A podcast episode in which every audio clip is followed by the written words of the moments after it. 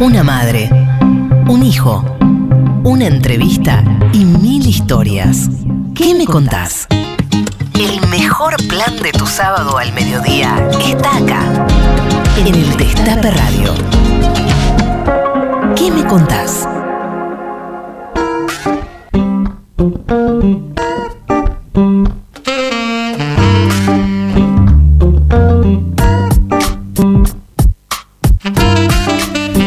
A todos, todas, todes. Esto es que me contás. Mi nombre es Charlie Pisoni. Aquí estamos en el Destape Radio 107.3 por la aplicación, por la web, por el- las señales de humo.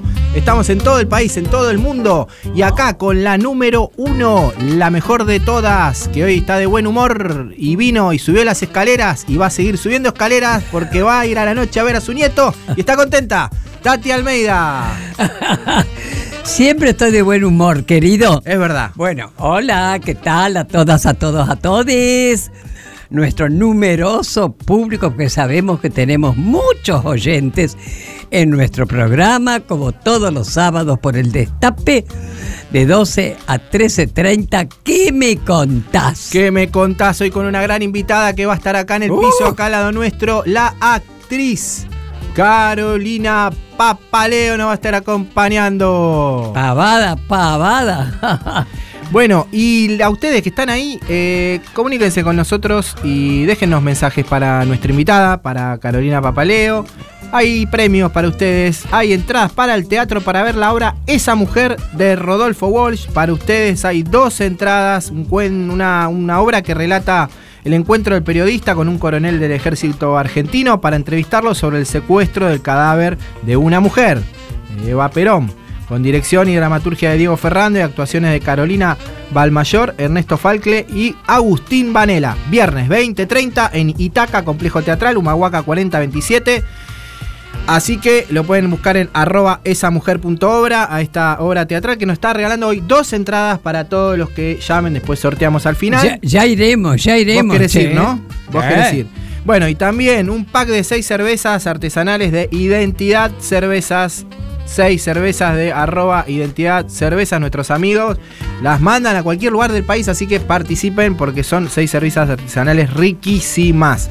Bueno, así que ustedes 11 25 80 93 60 y en las redes del Destape, eh, en las redes de ¿Qué me contás? También todos participan del sorteo. Yo te diría, querido Charlie, Sí. Que pases más lento el teléfono. ¡Qué Ya, cosa! los oyentes, las oyentes del Destape ya lo conocen, pero es 11 25 80 93 60. Muy bien, la así conocen el WhatsApp del Destape. Bueno, Tati, esta semana se cumplieron 63 años. Bueno, esta semana hubiese cumplido 63 años, el 11 de agosto. Gustavo Cerati, Oh. uno de los grandes músicos argentinos que falleció hace 8 años. Pobrecito. Pero su legado sigue muy vigente. Estuvimos escuchando en el anterior programa una canción de Soda. Ahora vamos a escuchar una canción de él. eh, recordando a este gran artista Qué argentino. pérdida, qué pérdida una gran enorme, pérdida, ¿eh? una gran pérdida dedicada a nuestra productora Cande que está bailando magia. Todos los sábados al mediodía, una pregunta recorre el éter. ¿Qué me contás?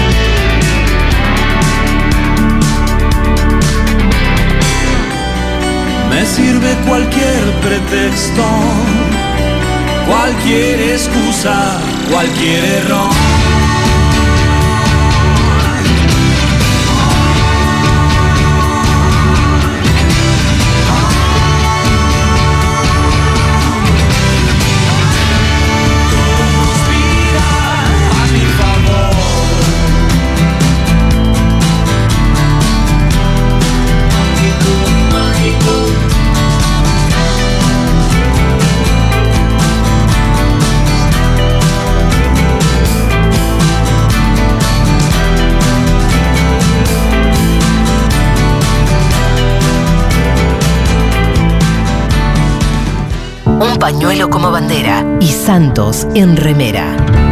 ¿Qué me contás? Tati Almeida, Charlie Pisoni y vos. Sí, vos. ¿Qué me contás? Seguimos en ¿Qué me contás? 20 grados, 22 grados en la ciudad de Buenos Aires a las 12 y 12. Un solcito hermoso. Qué día, para estar qué día hermoso. Ahí en tu casita, escuchando ¿Qué me contás de fondo? Y preparándose un mate, preparando la comida, estudiando, relajándose y disfrutando este sábado soleado. Tati, a todos los que nos llamen, tenemos para regalarle entradas para esa mujer ¿Qué en la- en el complejo teatral Itaca y cervezas, seis cervezas de identidad cervezas, 11 25 80 93 60. Bueno, ya está comunicada con nosotros nuestra invitada. ¿Querés que te la presente? Dale. Mira, nació el 19 de enero de 1959 en Buenos Aires. Heredó de su mamá Irma el amor por el arte y la actuación. Y de su padre Osvaldo su compromiso ideológico. Es mamá de Matías, hincha de estudiantes de La Plata. Reconocida y recordada por su papel de Ana Oromi en la exitosa novela Una voz en el teléfono, aunque tiene una extensa carrera en cine, TV, teatro y radio. La invitada del día de hoy es... Carolina Papaleo. Hola, Carola. Hola, mi amor. Ay, bueno, menos mal, querida, que por lo menos nos no, no, lo que yo me he reído, merezco los 10 años que me acaban de sumar por, por no haber ido, haber dicho que nací en el 59 en vez del 69, por no haber ido a- en persona y encima no me pude sacar la foto con vos después que viniste, viniste al programa. No, Ay, no, eso, todo qué- mal. Ay, bueno, no importa, ya nos encontraremos. ya. Bueno, mi querida, tan luego tu mamá Irma Roy, pavada de madre, ¿eh?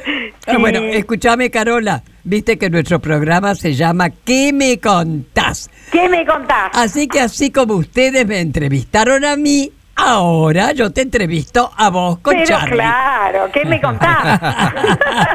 bueno, mi amor, vos te creaste ese Recoleta Y Sí. volviste a esa casa de tu infancia. A ver, contanos un poco, a ver qué todavía pulula, digamos, allí, ¿no es cierto? ¿Qué recuerdos? Eh, eh, en ese, ¿Qué recuerdo, qué recuerdo tenés de esa casa? Contanos, a ver. Mira, cuando en realidad mi- eh, yo de, de esta casa, porque te estoy hablando de acá, Ajá. me fui a los a los 20 años cuando me independicé. Eso. Y, y después de eso, eh, bueno, por supuesto que volvía para, para todas las fiestas familiares. Eh, para mi mamá era muy importante los, los, los festejos. Claro. Y una vez que ella partió, allá por el 2016, yo la verdad que si hay algo que tenía claro, eh, por eso eh, en mi libro Ser Mujer es Caro escribí, eh, he bebido océanos de agua que he dicho que no he de beber. Porque si yo hay algo que tenía claro es que no quería volver a Callao. Así llamamos siempre a esta casa, Callao, Ajá. porque queda sobre la avenida Callao. Sí. ¿Por qué? Porque esta casa significó todo todo lo bueno y todo lo malo, digamos, de, de, de- de todo lo que fue eh, mi infancia, crecer acá, eh, después todo, todo lo maravilloso de, bueno, de pasar la adolescencia, después de, de poder salir al mundo, que tiene que ver con, con el mundo de la, de la adultez, pero eran demasiados recuerdos y era una casa que de verdad había sido el sueño de mi mamá, Claro. comprarla. Es esa, esta cosa de esta cosa de, de ascenso social del peronismo, mi vieja salía de, de vivir de, de cuando era chica eh, en un conventillo, bueno, típico de los de los inmigrantes que Claro. vivían en, en la periferia de, de la ciudad en conventillos y esto hizo que, que fuese el sueño de ella. Entonces yo la verdad que la tengo la tenía como asociada muy a que era su casa, que Claro. cómo iba a ser yo para poder apropiarme de la casa, ¿no? Claro. Y sentirme que fuera mía. Así que bueno, vine acá, hice una gran reforma, pero, y tiene ahora como, tiene la vista, o sea, eso que yo lo conocido de, de lo que veo, de lo que he visto desde chica, el ojo te- lo tengo acostumbrado con la geografía que me rodea, y tiene lo renovado de todo lo que yo le hice acá adentro. Qué bárbaro. Decime una cosa, Carola. ¿Y fue ahí donde tu perra casi destroza la casa? Exactamente, mi mamá tuvo que levantar la moquette de toda la casa, que es cuando la, eh, eh, nos combinó mi papá y a mí, que dijo la perra o yo y dijimos la perra, Eh, pero sí, eh, este departamento de Callao estaba todo alfombrado y la perra había hecho sus necesidades por toda la alfombra, marcando su territorio. Entonces la alfombra quedó reducida al hall de entrada de dos por dos, o sea, ahí, ¿no es cierto? Y el resto tuvo que ser levantado. Entonces, como ya no encontró alfombra para hacer lío, a medida que fue creciendo, eh, le agarraba a mi mamá los zapatos, por ejemplo, y le comía uno de cada par. Ni siquiera el par que vos decís, bueno, ya está, ya fue el par. No. sino uno de cada par y según mi mamá elegía los más caros. Tenía buen ojo, ¿eh? Tenía Tenía, buen- buen ojo. La perra tenía buen ojo. Mm. Carolina, eh, sabemos que tu papá, eh, Osvaldo, era muy amigo del dueño del Little Park y que tenías casi vía libre al parque. Ya sabemos que te dimos 10 años más, pero eh, esto esto quiere, habla de también de una época, ¿no? El Little Park, este, los que pudimos eh, disfrutarlo. Contanos vos cuál eran tus juegos preferidos, a ver, para y los ni que hablar, fuimos. mirá, era, eran todos los domingos, pensá que yo vivo en Callao y Pacheco de Melo, Sí, esto queda apenas, Claro. quedaba de Ahí Libertador, que deben quedar a 10 menos de 10 Claro, cuadras, ahí, ahí estaba emplazado el, el Little Park, es el día de hoy que yo miro así y digo... Qué bárbaro que eso que vi durante tanto tiempo que al final de esa calle existía el Little Park, hoy ya no está más.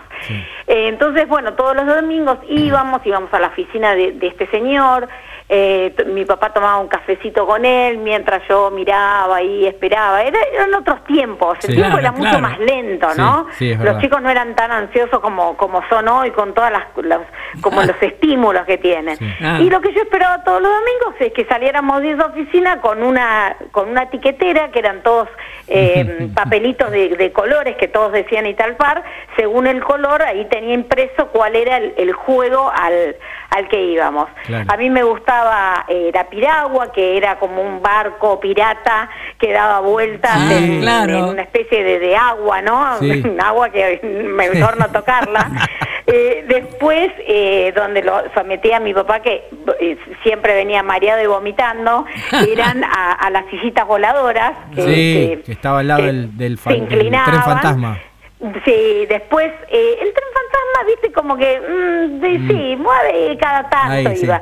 Después las tazas gigantes, Uh. que me sentía un poco en la, en la película de... mm, eh, esta de, de Alicia en el País de las Maravillas, viste que se va encontrando con las cartas, con Sí. ese mundo. Claro. Bueno, me, me sentía así, con esas tazas gigantes.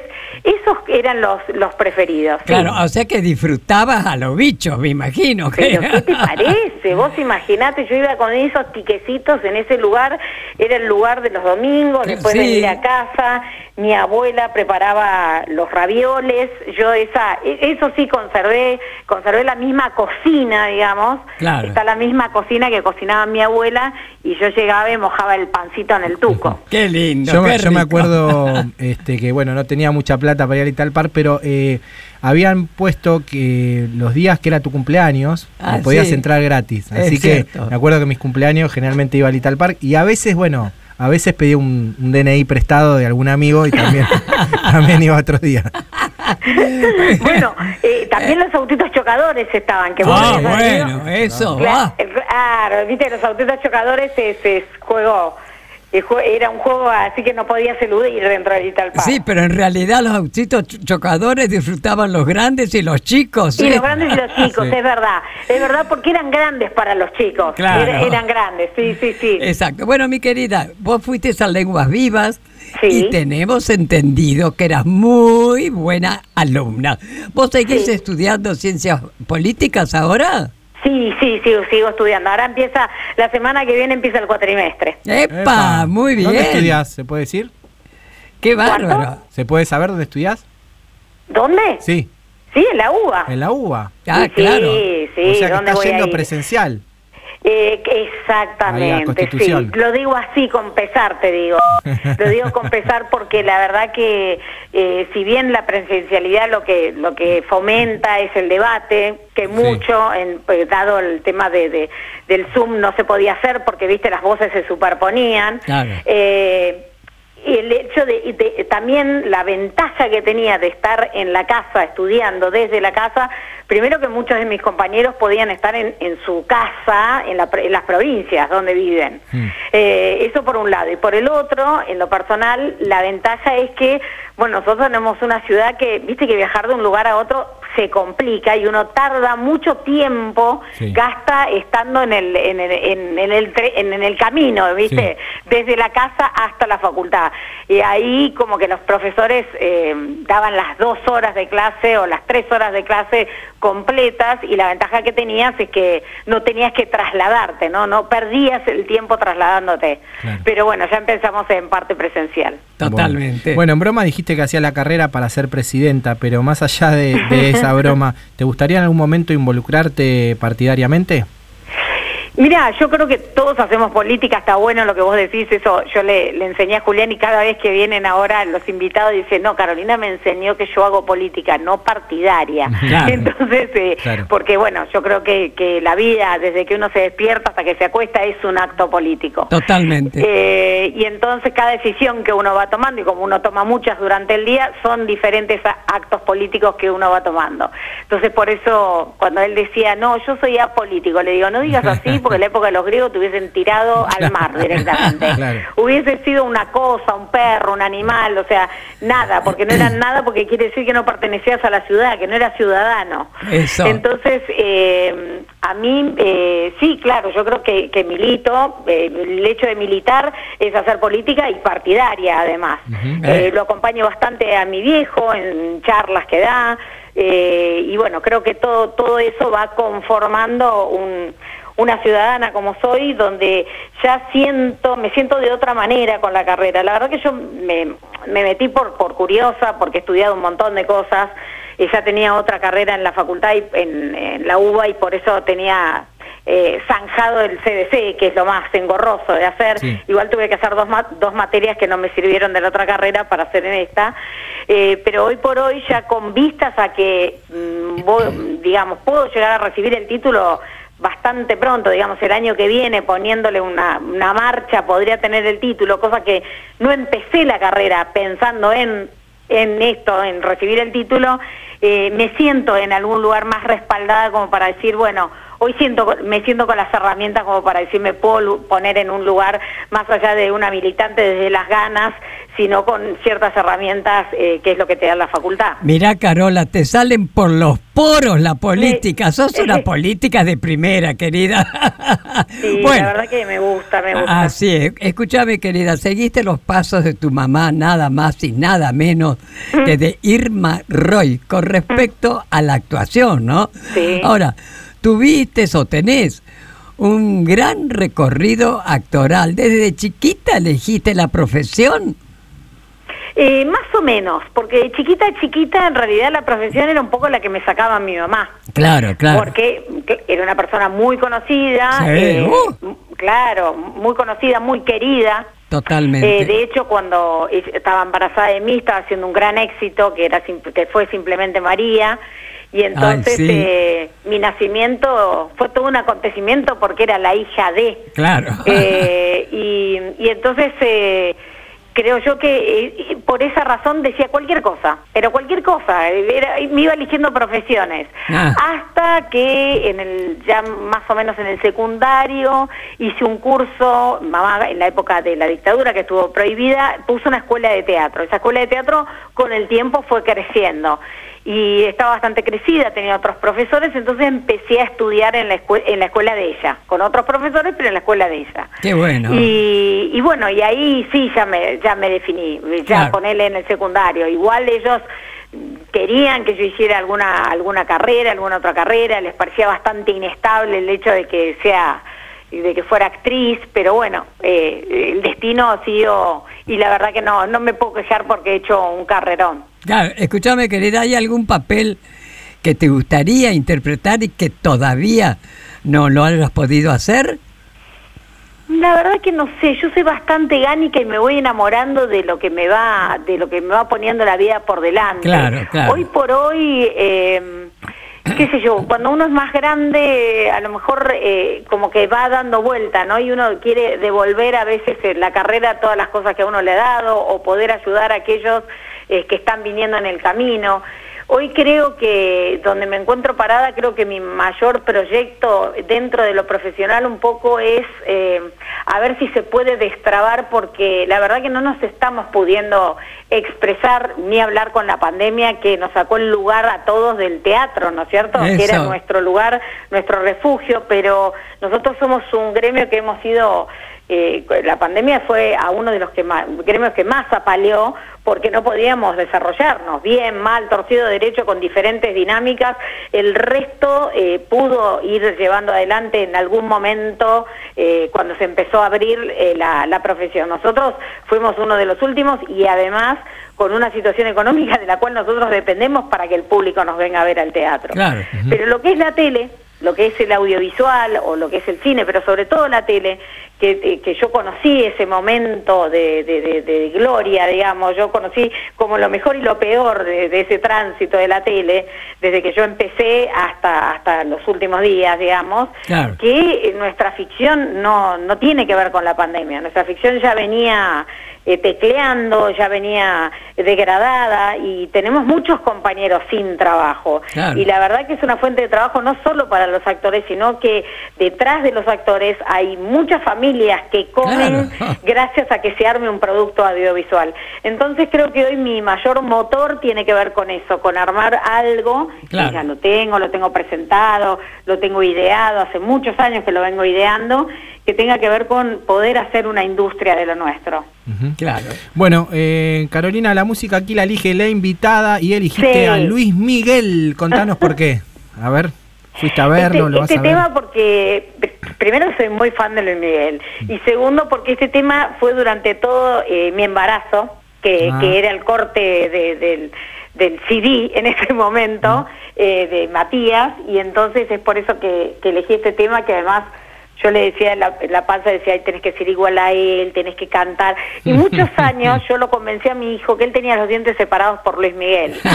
Después se dio cuenta que no, que era una cuestión familiar cuando vi una foto de mi papá más joven. Pero Luis Miguel vive o no vive, pero viste todo lo que... Yo para mí sí, ¿eh? Está vivo. Bueno, escuchamos, escuchamos a, a Luis Miguel y después seguimos con esta hermosa entrevista a Carolina.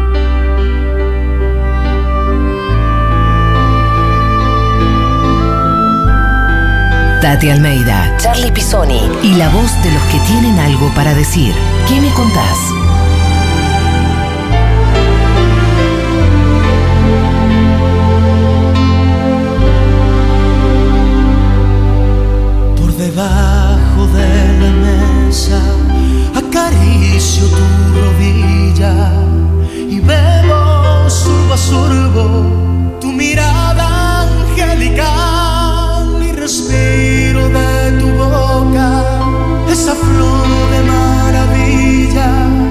Las alondras deseo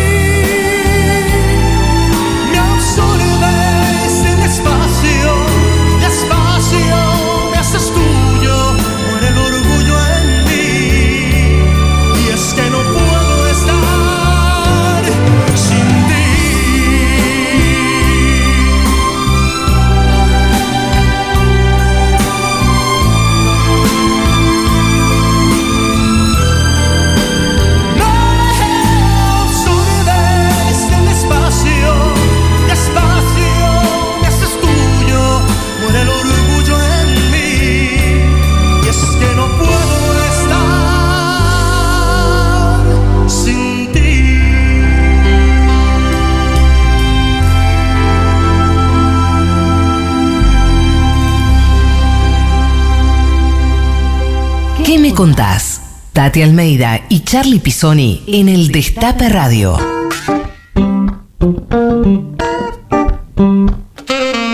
Seguimos en ¿Qué me contás? con nuestra invitada Carolina Papaleo y ustedes del otro lado mandándonos mensajes para nuestra invitada. A ver. Buen día Tati, Charlie, buen día a toda la radio del Destape.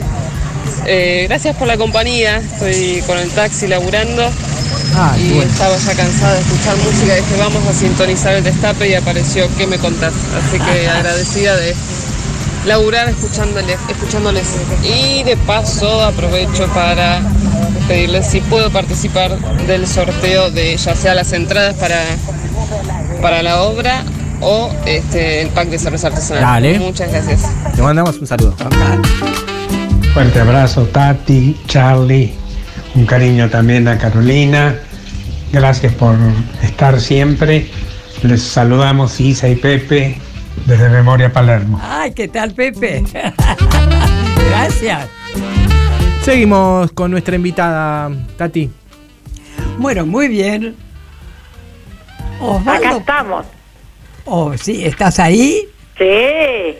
Bueno, oíme, vos sos mamá de Matías, ¿no es cierto? Y lo creaste sola. Un poquito fuiste creciendo con él, ¿no? ¿Cómo es el vínculo que tienen? ¿Qué Y, comparten? ¿Es músico? Eh, mira, él eh, que- quería dedicarse a la música, o sea que bastante de lo de Luis Miguel lo logré. Viste, tanto que me acariciaba la panza en el embarazo, algo logré del chico. Sí. Eh, en un principio armó, hacían covers de, de K-pop, armó un grupo, quería hacer un grupo pop y, y los agarró la pandemia, lamentablemente. Eh, eso, mm, bueno, eh, como que disolvió el grupo, cada uno siguió su camino, hizo lo que pudo en esos, en esos dos años eh, de pandemia y hoy por hoy trabaja en, en el mismo lugar físico que yo, pero en IP, eh, eh, como Ajá, asistente de sí. producción. Sí, bueno. Así que está metido en eso y sí, su anhelo, digamos, es poder hacer música. Los dos crecimos eh, eh, juntos Claro. y, y bueno, y este año ha dado un gran paso que es independizarse. Así que está viviendo cerquita del canal. Qué bueno. Ayer fui a almorzar con él y me, me- encima que lo llevé a un lugar carísimo, no lo podía creer, y dice, no mamá, yo nunca te invité nada, me quería matar, porque nunca pensé que esa cosa de que para mí es obvio que pago yo. Claro, claro, claro. Lo llevé, dije, no, ese lugar no, vamos a un lugar lindo, qué sé yo, así que le arruiné la billetera este mes a mi hijo. Eh, Carolina, venís de una familia de mujeres empoderadas porque tu abuela era militante anarquista, tu mamá también incluso fue legisladora de la ciudad de Buenos Aires. Eh, ¿Cómo vivís esta ola feminista que cada vez se hace más lugar y se impone a fuerza de lucha? Sí, bueno, además mi hija fue diputada durante muchos años, Claro, ¿no? Eh, estuvo además en lo que fue la ley de cupo, pensá que ella participó en la ley de cupo de cuando era del 30%, Claro. no el 50% como, como tenemos ahora. Fue una de las impulsoras de las leyes que, de, de violencia de género, así que eh, yo estoy... La verdad que he crecido en una familia donde eh, todo lo que tiene que ver con la mujer y el rol de la mujer eh, han sido mujeres muy empoderadas Claro. dentro de una sociedad machista y yo sigo creyendo también que, que bueno que los cambios no son de un día para el otro y que todavía falta un montón y que sigue siendo una una sociedad machista no solo por por la por la costumbre que tienen los varones a, a tomar como si fuera propio algo que, que siempre lo fue y que hoy las mujeres estamos diciendo, bueno, me parece que un poco para nosotras también, eh, sino también porque eh, muchas mujeres, y en las cuales me incluyo, también es- hemos sido criadas eh, en un entorno eh, muy machista. Entonces, Claro. también vamos aprendiendo cada día a desaprender cosas para poder enseñarles, justamente yo que soy mamá de un varón, a, a este, cu- a esta cuestión de el rol de la mujer. Creo que las generaciones que vienen son, es más fácil Sí. eh, entender esto. eh, creo que están desa- más desapegados de ciertos, de ciertos prejuicios eh, con los cuales yo fui criada, o mi generación fue criada. Qué bárbaro. Y te queremos hacer escuchar un, un audio con respecto a esto de una gran mujer. A ver. Otra vez estoy en la luz. Otra vez estoy con ustedes. Como ayer, como hoy y como mañana. Estoy con ustedes para hacer un arco iris de amor entre el pueblo y Perón. Estoy con ustedes para hacer ese puente de amor y de felicidad que trate siempre de ser entre ustedes y el líder de los trabajadores. Estoy otra vez con ustedes como amiga y como hermana. Viene a trabajar noche y día por hacer feliz a los descansados, porque sé que cumplo con la patria y con Perón. Ahí estaba, la gran Evita Perón y te lo quisimos este, hacer escuchar porque tu papá tuvo mucho que ver, fue el primer periodista en llegar donde estaba oculto el cuerpo de, Eva y pudo reconstruir el recorrido que hizo hasta llegar a Puerta de Hierro en 1971. Pues era muy chiquitita, pero ¿qué nos podés contar que, de lo que hablaste con él? Eh, mira, él- a él le pasó que cumplió sus 80 años en plena pandemia. Él estaba muy ilusionado de armar su, su cumpleaños. Paradójicamente, digo paradójicamente, para un peronista cumplió sus 80 años en la rural. ¿Viste? Cuando decís, no, esto no puede pasar, sí pasó. Pero eso son las cosas de la vida. Eh, entonces tuvo un cumpleaños sorpresa que yo lo organicé y fue en el eh, autoteatro entonces pudimos ir en autos, él no sabía nada, yo lo llevé, armé toda una, una película con su vida, eh, donde yo fui la relatora y junté todo el material. Él no podía creer que se había armado todo eso a espalda suya y además estaba muy ofendido porque yo no decía nada de festejar su cumpleaños de alguna manera, ¿viste? Y entonces él ya se había organizado un Zoom y qué sé yo, y yo organicé esto. Por supuesto que parte importante de, de, toda, de toda su historia es siendo justamente periodista de Canal 9, porque Ajá. Canal 9 es como ese segundo hogar, ¿no? Pero yo estaba mi mamá estaba embarazada de mí dentro de haciendo su novela en Canal 9. Eso. Yo en este momento estoy trabajando en Canal 9. Bueno, de hecho Romay era mi padrino, yo me llamo Alejandra, el segundo nombre por él. No. Sí, claro, porque le dijo, si tenés vergüenza, le dijo a mi mamá, le tenés que poner María, porque mi mamá está- estaba haciendo simplemente María, y Alejandra por mí. Le dijo, mira, yo Carolina le voy a poner, de última le pongo Alejandra de segundo nombre.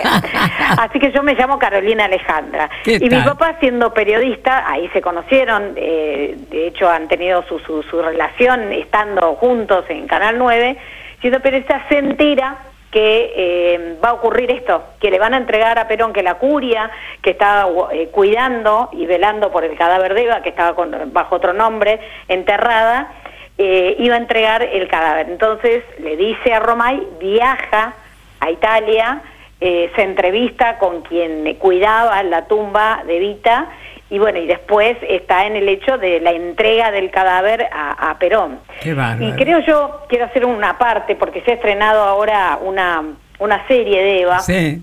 Creo que los peronistas tenemos que, por eso me encantó que pusieran el, el audio, creo que hay que rescatar la, la figura de Eva. ¿Cómo no? eh, primero porque todo gorila nadie se agarra con Eva, ¿no? Viste que eso ya es como un parámetro. Todo gorila le cae bien Eva. Ella, eh, entonces hay que ponerse a, a pensar por qué.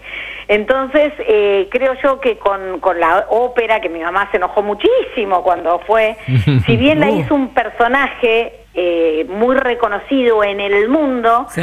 Creo que cada hecho creativo que se está haciendo alrededor de Eva, como con una multinacional como Disney, como en este momento, no estoy hablando de, de cosas que nosotros hagamos, por eso digo que tenemos que seguir rescatando la figura de ella, cada día la están convirtiendo más en la hebilla de un cinturón. Exacto. Entonces, Claro. eh, eso es lo que yo me temo, que la vacíen de, eh, que creo que es vaciarla de contenido político, Claro. vaciarla de contenido en realidad, eh, y ponerla como una figura de, de esto, ¿no? De una remera, de una estampa de remera. Totalmente. Entonces creo yo que los peronistas tenemos que, que cuidar más que nunca el cadáver de Eva. Exacto. Bueno, querida, Osvaldo Papaleo, tu papá, fue el último secretario de prensa y difusión Sí. del gobierno peronista en 1976, ¿no? Y eso lo llevó a estar detenido, desaparecido, torturado y exiliado durante la dictadura. Sí. ¿Cómo recordás esos años, mi querida? Bueno, eh, de eso tiene que ver Callao, el Mm. departamento. Claro. Es por, por todo eso que, digamos, eh, son todos esos sinsabores. Eh, este departamento es un departamento que tiene dos entradas, ¿no? Sí. Y entonces yo, hasta, y te digo que era adolescente grandecita, te diría 15 años, ¿eh? no, no que te era chiquita. Con 15 años seguía sentándome estratégicamente en un lugar del living donde podía vigilar las dos puertas Sí. hay un lugar donde esta casa por mucho tiempo para mí significó esta cuestión de que cualquiera podía entrar, que lo que, que es lo contrario a lo que significa el hogar. El hogar tiene que ser el lugar de un de refugio, ¿no es Claro, cierto? Donde, claro. Ah. que- donde tiene que ser el lugar de lo privado, donde tiene que ser de lo que ocurre acá adentro, nadie se, se entera por lo menos. Claro. Y este era un lugar que era como fácilmente eh, violable y sobre todo bueno cuando cuando se lo llevaron a papá el, el segundo después que había estado preso que en realidad fue el- por el tema de Lidia de mi tía de, de mi tío Dudy de Greiber eh, yo como todos estaban en el living y yo estaba en mi cuarto eh, yo fui la única que escuché eh, que se lo llevaban. Eh, estaban todos ahí, pero yo me hice la dormida, alguien, eh, uno de ellos abrió mi puerta, eh, yo me cerré los ojos, bueno, nada, debe haber visto una criatura durmiendo y cerró la puerta, pero yo escuché todo ese diálogo y me dormí. Y al otro día mi mamá, que se había maquillado, se había preparado para decir, ¿cómo me decía a mí que se se habían llevado a mi papá y que no sabía ni dónde estaba. Mm. Entonces yo me, ella me despierta y yo lo primero que le digo es ¿a cuánto se llevaron? Ah. Yo tenía siete años, ocho años, ponele, pero yo tenía una mm, eh, que eso cuando mi hijo tuvo esa edad, para mí era como un flash, ¿no? Que, que él tenía una infancia, no sé si mejor o peor, porque no tuvo papá en su crecimiento, así que bueno, le tocó lidiar con otras cuestiones, Claro. pero yo tenía una conciencia muy clara de cuál era el, el panorama político para una criatura de ocho años. Claro, lo mamaste ahí, ¿qué te parece? Claro.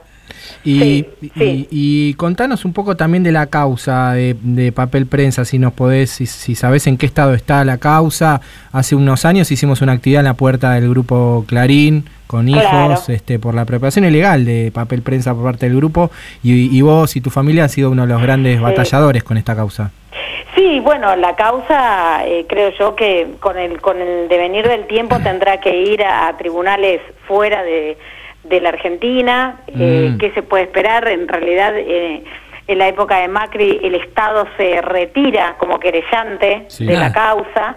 Eh, bueno, eso que el Estado se retire como querellante, eso te, te quita puntos, ¿viste? Claro. Más allá de que hoy por hoy Mitre ya falleció y, y bueno, eh, lo que tenemos es que nunca, no, no, han, no han sido ni siquiera llamados a, a declarar, ya Claro. no estamos pidiendo una condena, ¿no? Estamos pidiendo, vamos, vamos por pasos. eh, Claro. en lo ¿Qué querés con. Comodoro Pro? ¿Qué otra cosa va a hacer? Claro, ¿qué, qué se puede esperar? Bueno, entonces eh, creo que la justicia es, es un tema pendiente en la Argentina, Sí. más allá de, de lo que es esta eh, esta esta causa y, y mi papá lo dijo, mira, hace un, dos, tres días lo acompañé a una charla que dio en Lanús eh, y dijo, bueno, hemos yo iba, fui preso yo, dice en el 76 que era eh, fui eh, de prensa y difusión, ministro de prensa y difusión. Y en realidad ningún ministro del Interior ha ido preso. Entonces, evidentemente está claro que hay eh, un punto sensible que, que es claro para, digamos, para el otro, para los otros, es que los medios de comunicación es una cuestión vital. Sube Macri lo primero que deroga con un DNU es la ley de medios. Ah, claro. Entonces, eh, todo lo que tiene que ver con los medios de comunicación, todo lo que papel prensa significa que justamente el papel con el que se hacen los diarios, las noticias y cómo circula, eh, todo, todo eso tiene que ver con una, un punto sensible donde no se discute. Podemos discutir de, de- de un montón de cosas, pero no se puede discutir de eso. Es como que eso es ese esa cuestión sensible están convencida, han convencido a la población que es como si fuese un derecho a libertad de prensa, Claro, en lugar claro. de eh, ser dueños de un monopolio de, de comunicación. Exacto. Bueno, vamos a escuchar más música elegida por nuestra invitada. Tati, ¿te parece? Dale, De la nuestra invitada adelante. eligió a Rata Blanca, así que corremos las sillas acá. Vamos con la rata. Y vamos con Rata Blanca.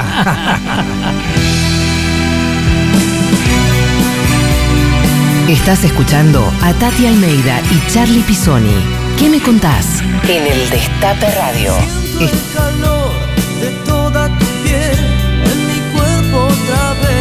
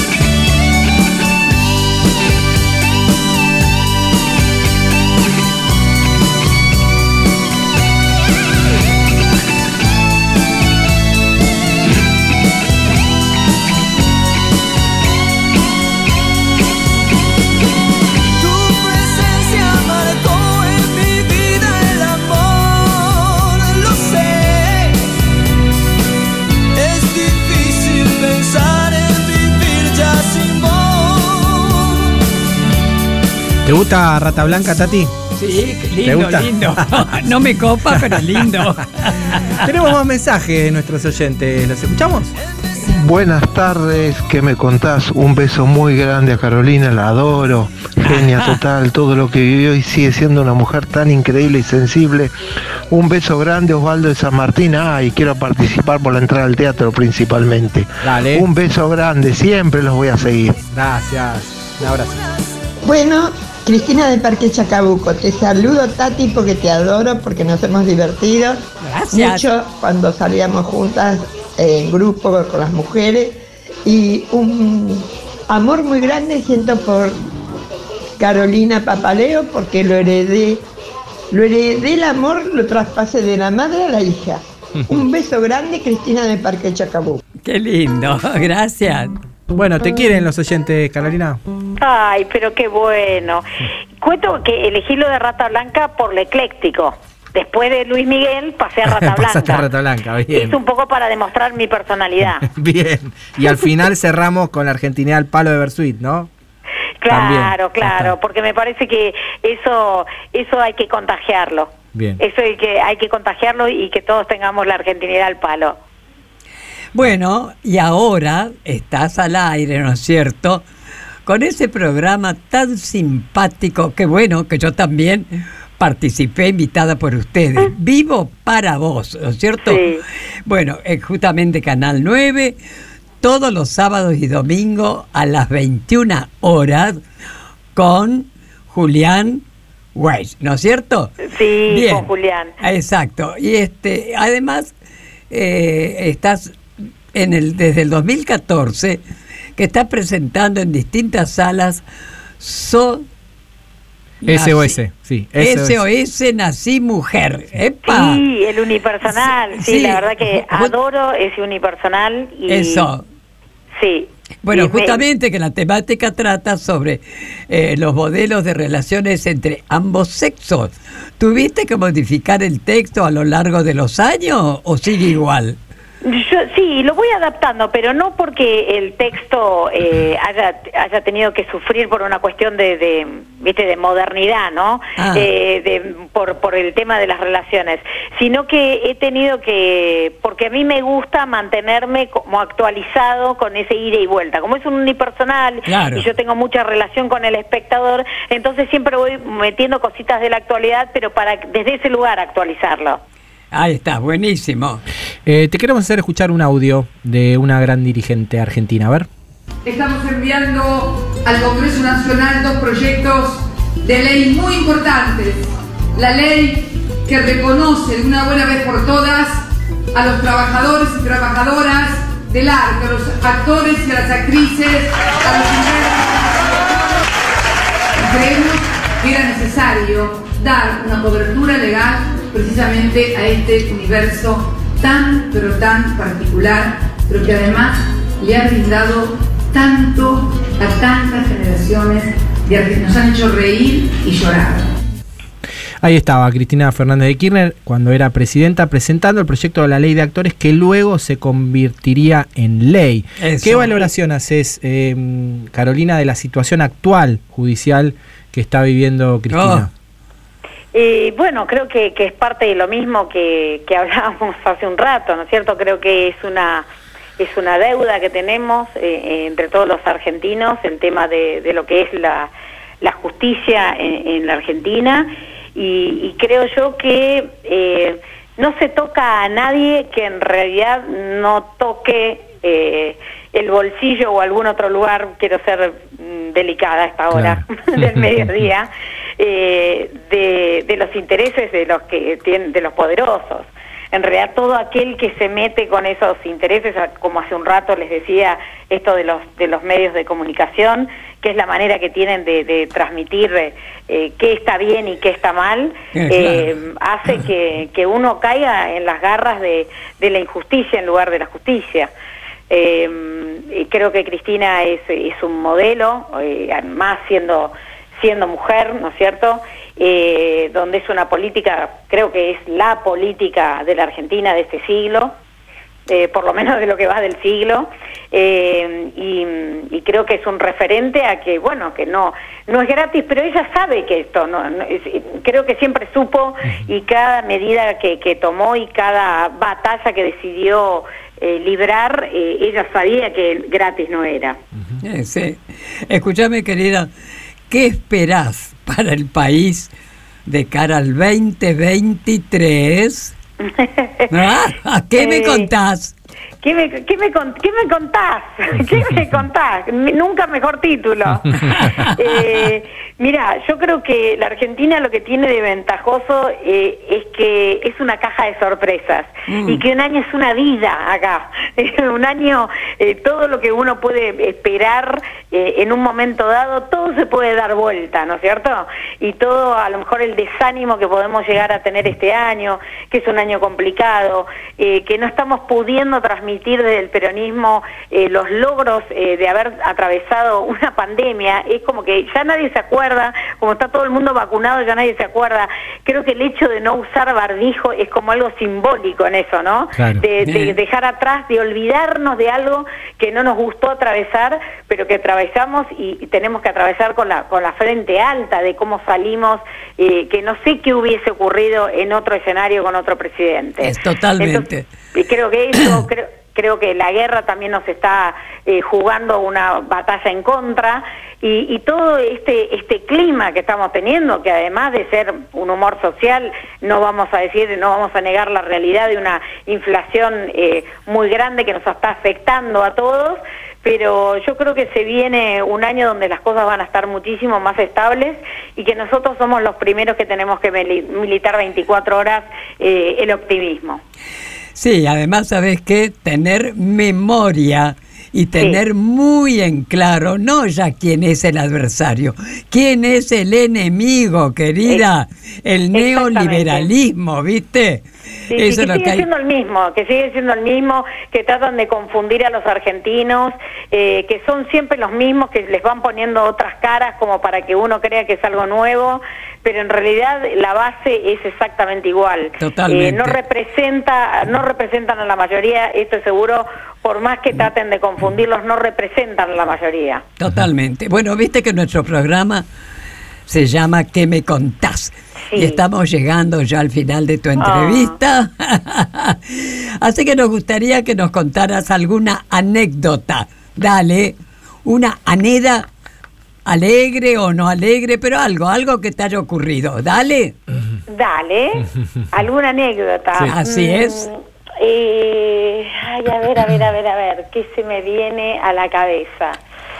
Eh, bueno, voy a decir, yo que soy una chica, alguien dijo de la de, de- de los que dejaron mensajes, eh, dijeron algo así como que, que sigo manteniendo ahí en un lugar como de, de emocionalidad. Yo Ah. me reconozco como como muy emocional. Yo de lloro, pero lloro de alegría, de tristeza, de bronca, todo lo hago por la emocionalidad. Claro. Y la manera que tengo la pinta de cuerpo entero una anécdota que ocurrió cuando yo tenía tres años. Estaba llorando y mi mamá se cansó y entonces me puso, me sentó arriba de la mesa de la cocina de acá de Callao y me dijo, bueno Carolina, basta de llorar, me cansé.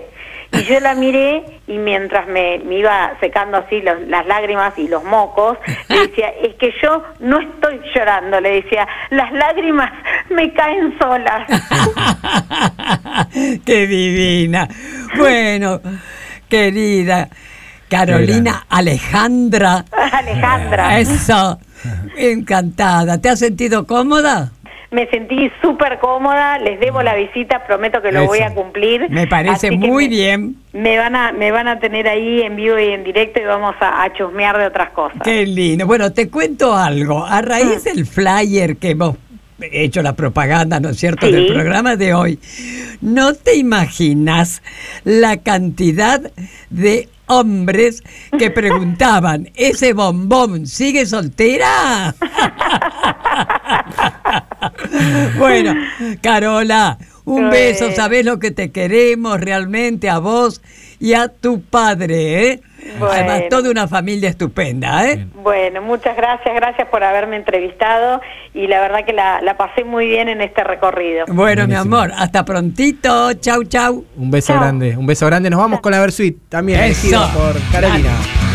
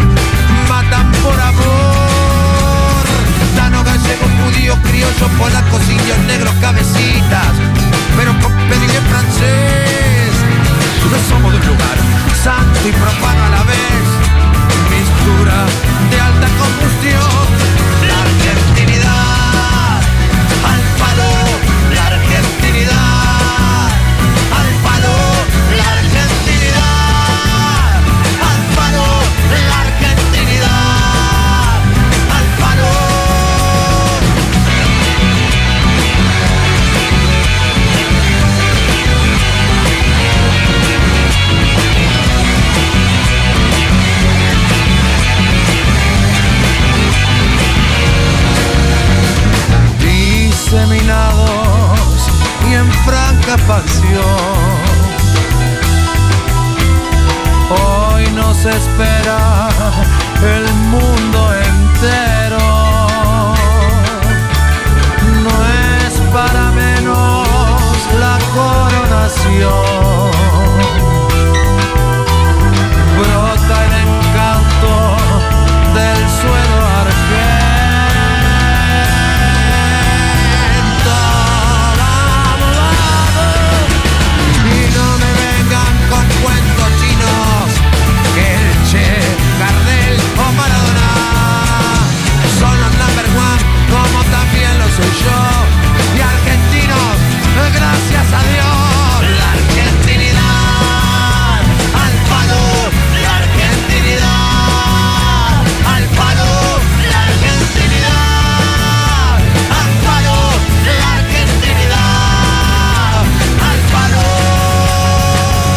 los sábados al mediodía, una pregunta recorre el éter. ¿Qué me contás? El Destape Radio. Radio 1073. El Destape Radio.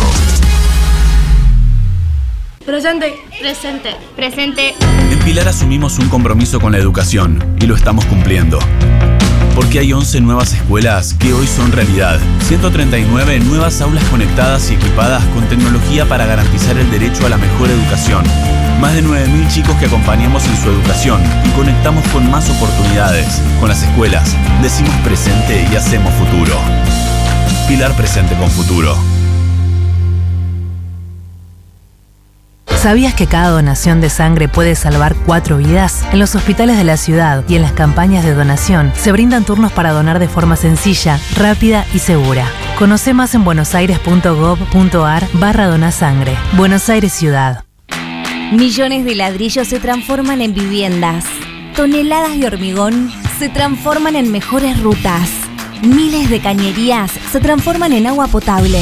Cientos de máquinas se transforman en obras que mejoran nuestros ríos.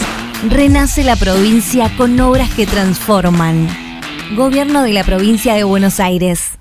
El suelo es un recurso esencial y finito. Cuidarlo es responsabilidad de todos. Su degradación es un proceso silencioso que afecta los alimentos, el agua, el aire y la salud de todos los seres vivos. Las malas prácticas agrícolas, el laboreo intensivo, la eliminación de materia orgánica, el uso inadecuado de fertilizantes y agroquímicos o la utilización de agua de mala calidad agotan sus nutrientes más rápido que su capacidad de regeneración. Cuidemos nuestro suelo, lo necesitamos para toda la vida.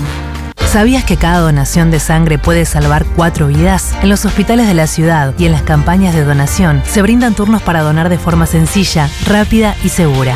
Conoce más en buenosaires.gov.ar barra donasangre. Buenos Aires Ciudad.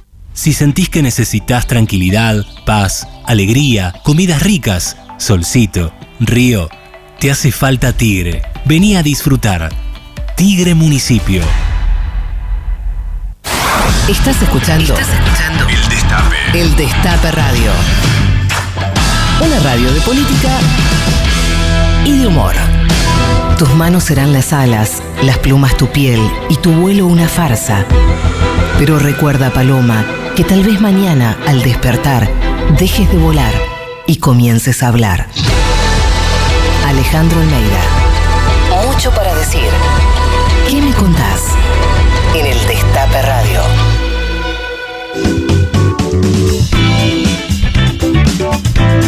Noticias en ¿Qué me contás?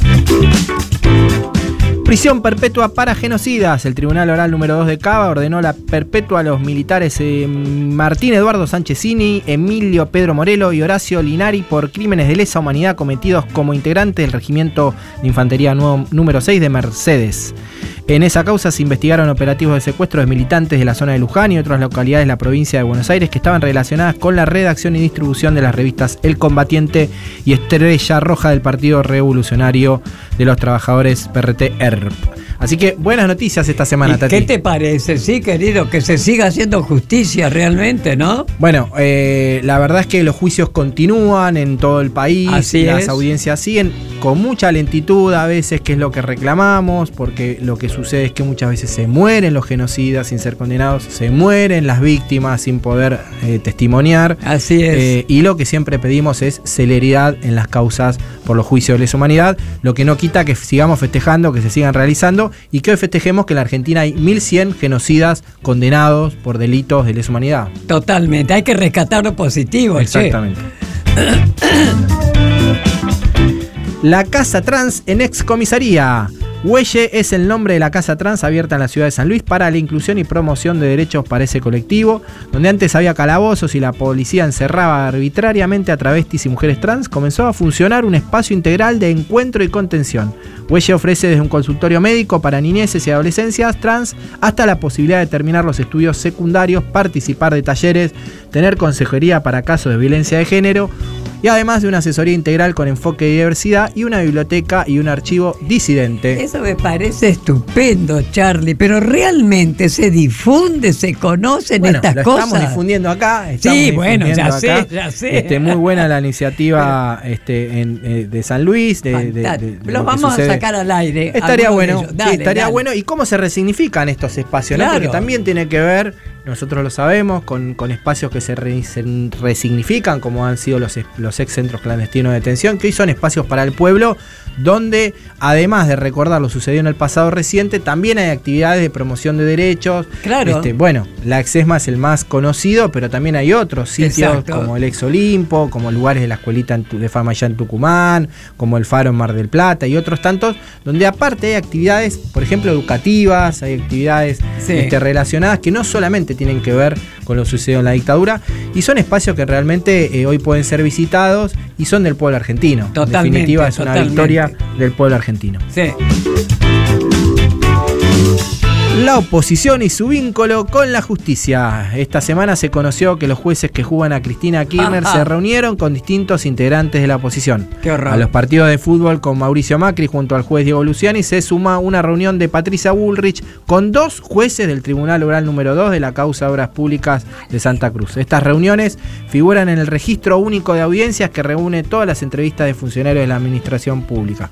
Lo más sorprendente es la del 23 de agosto del 2018, cuando los jueces Jorge Gorini y Rodríguez Jiménez Uriburu ya tenían a su cargo el juicio oral contra Cristina Kirchner y Patricia Bullrich era una de las denunciantes originales del expediente. Exacto. Este, Así que, bueno, Tati, otra noticia más que se suma, ¿no? A las noticias que vienen sucediendo en la causa este, contra Cristina, que marcan una aceitada relación entre los jueces y este, los denunciantes. En este caso, este, los denunciantes funcionarios macristas. Es lo que decimos, guay de que la condenen a Cristina porque ahí sí salimos todos a la calle y probablemente antes también, ¿eh? Ojo. Probablemente antes, así. es. Así es. Bueno, Teti, ¿escuchamos un poquito de música? Dale. Vamos. Escuchamos a Cypress Hill. Ese es un grupo, viste que ahora todos están hablando del trap, del rap, de, los, de las batallas de gallos, de woz que te gustan a tus ni- bisnietos, de trueno. Eso. Bueno, estos son uno de los precursores, ¿no? Del hip hop, del rap. Cypress Hill. Este es un tema que cantan en castellano. A ver. Que se llama I Wanna Get High. Yo quiero fumar. sí.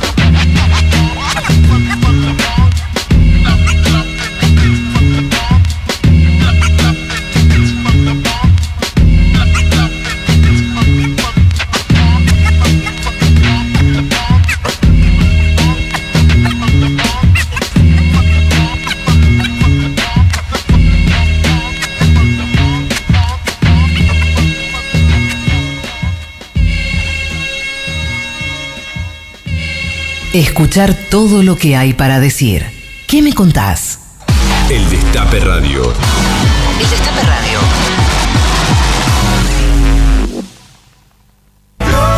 Arbolito cumple 25 años y quiere festejarlo con vos. Sábado 13 de agosto. Complejo Art Media. Corriente 6271 Chacarita. Entradas por Ticketek. Hace 100 años empezamos un proyecto que impulsaría un país entero. Una compañía de bandera para acompañar por siempre a nuestra bandera. Impulsando autos, motos, aviones, barcos, la industria, el trabajo, el federalismo, el campo, la inclusión, los pueblos. Impulsando un país entero. En IPF cumplimos 100 años. Impulsando lo nuestro. Llegan los nuevos préstamos personales del Bicentenario de Banco Provincia, a tasa fija y con la cuota más baja del mercado. Gestionalo 100% online desde VIP de manera rápida, sencilla y segura. Banco Provincia, 200 años. Millones de ladrillos se transforman en viviendas. Toneladas de hormigón se transforman en mejores rutas. Miles de cañerías se transforman en agua potable. Cientos de máquinas se transforman en obras que mejoran nuestros ríos. Renace la provincia con obras que transforman. Gobierno de la provincia de Buenos Aires. Ingeniería electrónica, ¿y vos? Ingeniería en informática, Ah, eso es de programación, ¿no? programación y un montón de cosas más. Bueno, entonces estaría bueno que te programes una alarma porque ya estamos bastante tarde. Metele. Con el programa Becas Progresar, en este inicio de clases, la bandera de la educación va a izarse más alto que nunca.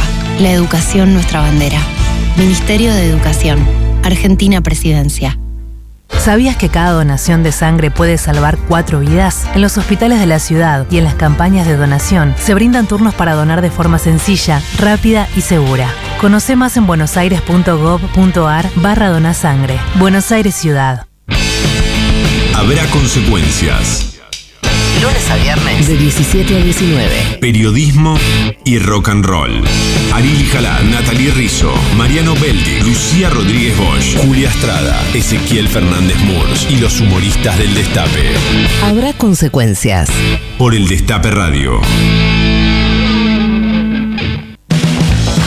270 obras reactivadas en pandemia.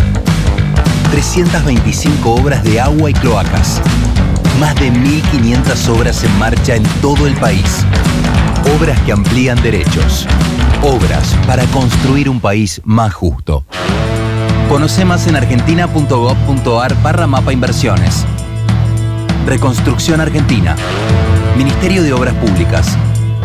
Argentina Presidencia. El Destape Radio. Sumando voces. El Destape Radio. El Destape. Nuestra radio.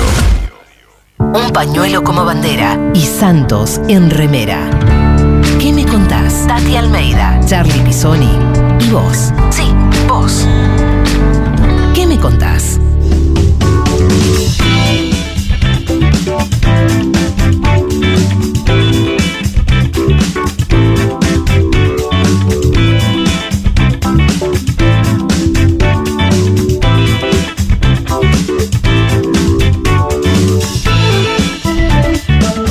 Seguimos en ¿Qué me contás? Hay ganadoras de los premios, Tati. A ver, a ver. Ganadora de las cervezas de identidad, cerveza, arroba identidad, cervezas. Saludos a Gaby, que siempre nos está bancando. Cristina de Parque Chacabuco.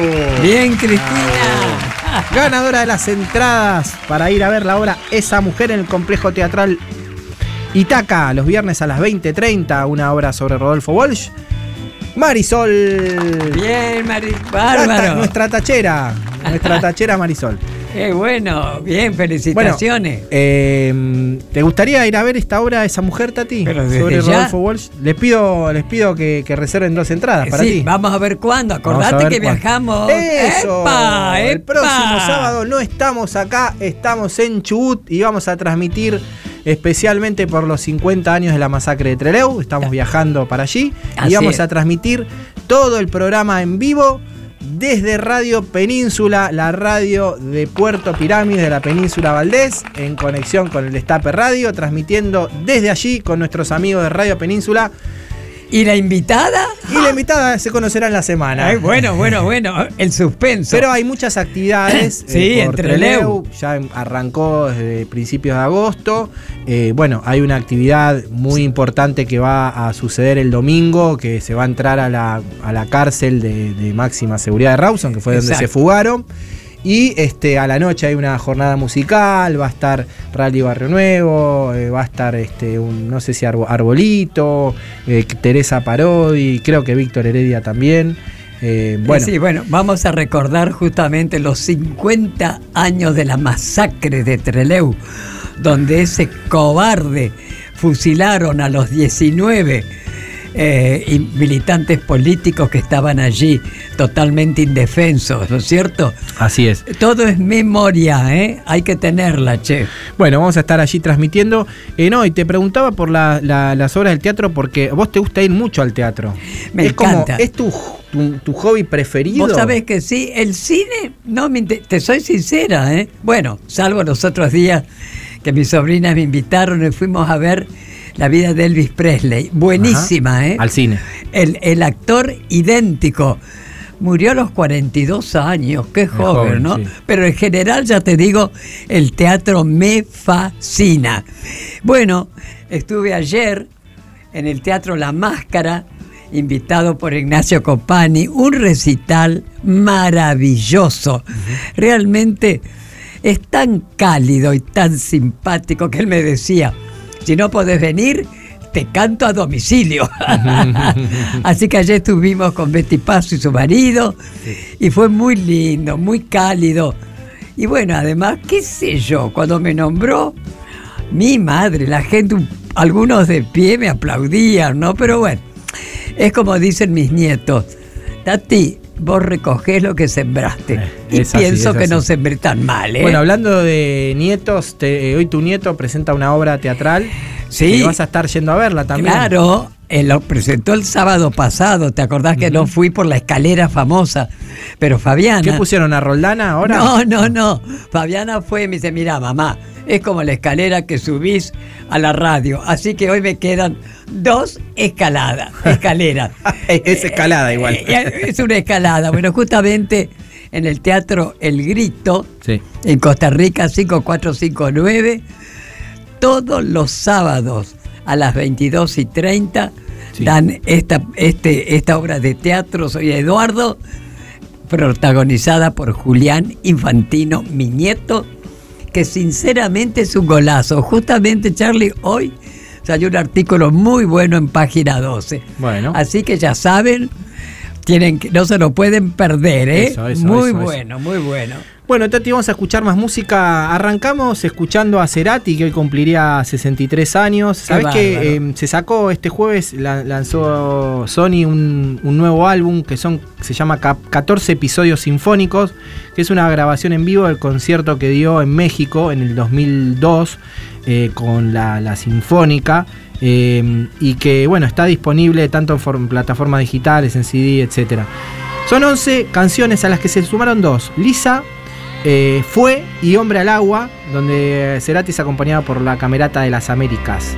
Así que escuchamos uno de esos temas emblemáticos. Pers- persiana americana.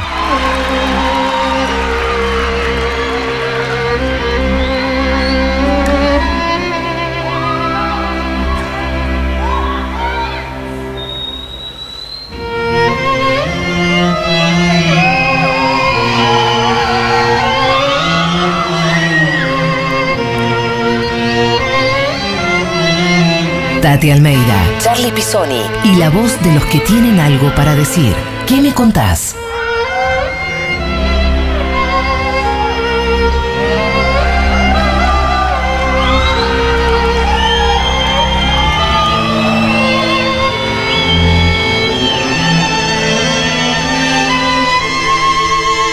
Te prefiero fuera de foco, inalcanzable.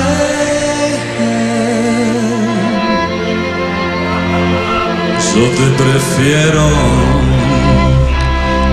irreversible, casi intocable.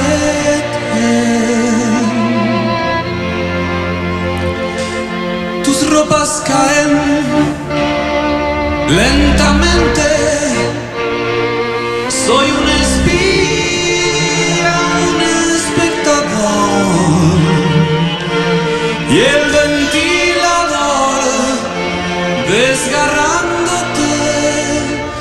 que te excita pensar hasta dónde llegaré.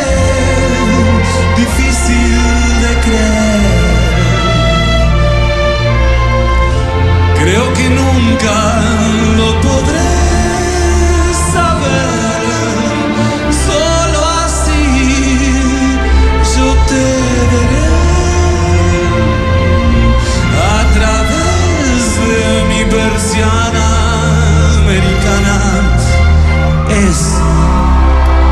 condena agradable. El instante previo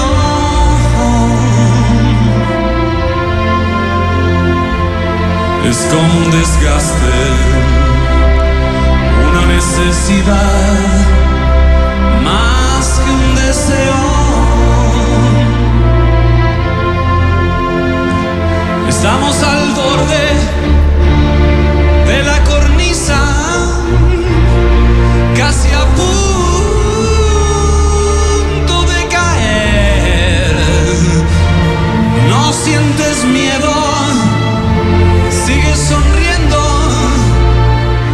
Sé que te excita pensar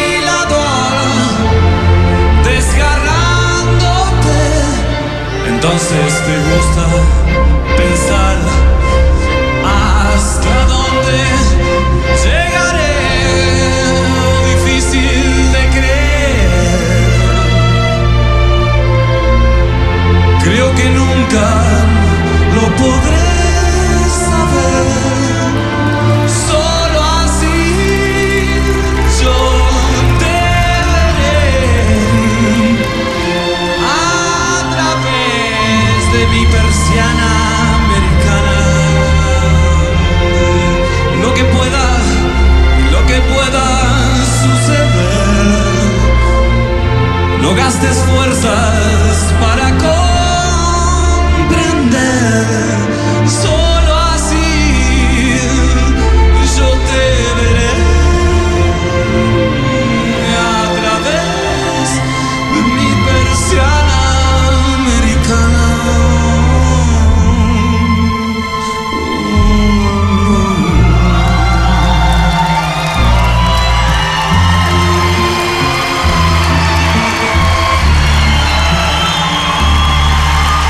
Estás escuchando a Tati Almeida y Charlie Pisoni.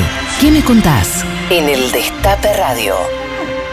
Hermosa versión de, de Persiana Americana de Cerati en México. Acá estamos con Carlos Ulanowski, que ya se prepara para reunión cumbre. Hola, Así es. hola. Hola, ¿cómo les va? ¿Todo bien? Pero digo, lo tuve mucho en la cabeza Carlos Pisoni esta semana. ¿Por qué? Contá. Porque, digo, empecé a pensar con estos eh, atropellos que están haciendo una cantidad de gente. Por ejemplo, esta semana le, le hicieron un- una especie de, de mini manifestación opositora a Pablo Echarri.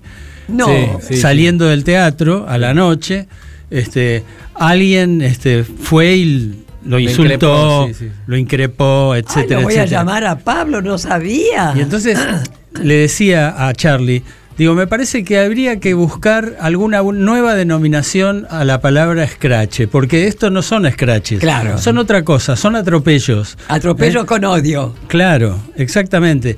Y digo, me parece que en su momento los scratches fueron Ah. útiles, prácticos, originales. Totalmente. Cumplieron una función. Donde no hay justicia, hay escrache. Sí, no es- el caso de estos tarados. Tiene que ver con la apropiación de las palabras, ¿no? De cómo nosotros nos apropiamos de ese de esa palabra que viene del, del lunfardo, que significa fotografiar, poner en evidencia el, el escracho. Ese no, onomatopéyico, escrache. Y lo transformamos en una manifestación, en una Sí. nueva forma de. Bueno, pero digo, era, era la, el, el resultado práctico de la, a donde vayan los iremos Tal a cual. buscar. Tal ¿no? cual. Tal y hoy se ha resignificado nuevamente, se han apropiado eh, algunos medios de comunicación para denominar cualquier acción directa que ocurre en la Argentina o manifestación Pero contra por una eso, persona Charlie, es un escrache, ¿no? Te dejo la inquietud. Digo, a vos y a tus compañeros. Digo, me parece que llegó el momento de buscarle otra denominación, ¿no? De No, decirle, no, che, eso no. no, son scratches. Esos no son scratches, claro. Ah. Eso sí, eso lo, lo- lo- lo hacemos públicamente en nuestras redes, pero bueno, cuesta, ¿no? Difundir. No, no, lo que- por eso. Ustedes y todos seguiremos con lo que para nosotros es el escrache. Hay que buscarle a los otros sí, eso. que cambia. ¿ah? ¿Sabés quién, quién se lo dijo muy bien? La primera vez que Mirta Legrand en- entrevistó a Néstor Kirchner, ¿se acuerdan? Ese almuerzo con Mirta Legrand en el 2003. ¿En lo del Se y viene el surdaje? Eh, se viene, Se el, viene el surdaje. Previamente a Se viene el surdaje, eh, Mirta le Hoy es, el día, hoy es el Día Internacional de los Zurdos. ¿Ah, sí? Yo soy zurda. Esa. Acá somos todos zurdos, me parece igual, en la radio. Eh, ese día, Mir- eh, Cristina, cuando Mirta está hablando sobre el- los scratches, eran esto que estamos hablando, ¿no? acciones directas contra personas, y dice, no, no, no, los scratches, le dice Cristina, son este, manifestaciones que hacía la agrupación Hijo contra los genocidas, y estas cosas son otras cosas. 2003 estamos hablando, ¿no? que ya estaba en Claro. discusión el término. Bueno, Carlos, ¿cómo se viene reunión cumbre para Espérate, hoy? espérate que les quiero comentar Sí, algo. La vez pasada leía que en Londres hay una casa enorme, todo, todo para los zurdos. Todo, todo. De los. Para pelar, pa- para todo, para todo. Así que me voy a ir a Londres y me voy a comprar algunas cosas. Y digo, y evidentemente, eh, viendo tu historia, no sos una zurda contrariada. No, lo único, lo único, cuando era chica que me decían, no, Tati, no, escribo con la derecha, pero Ah. todo es con esta, con No, la izquierda. sí, sí. Zurdita, zurdita. Zurdaje, zurdaje. Bueno, ahí eh, empezando la reunión cumbre, así que gracias por esta posibilidad de, de intercambiar. Es un Sí, placer, Es un placer Gula. para nosotros tenerte acá. Bueno, quédense que viene reunión cumbre, nos estamos yendo Así nosotros, es. Tati. Hasta el otro sábado, como todos los sábados, por el destape de 12 a 13.30, con nuestro programa ¿Qué me contás? En la operación chau. técnica Nico Greenberg, en las redes Fede Paso, en la coordinación de producción periodística Belén Nazar, en la producción Caro Ávila y Candy Cuti, en la producción general desde Oaxaca, México, Lale Eso. Recanatini. Mi nombre es Charlie Pisoni, acá al lado Tati Almeida. El próximo sábado desde Puerto Pirámides. Así es. ¿Qué me contás? Chau, chau, chau. Nos volvemos a encontrar el próximo sábado a la misma hora y en el mismo lugar, cuando Tati Almeida y Charlie Pisoni abran la charla preguntando, ¿Y vos? ¿Qué me contás?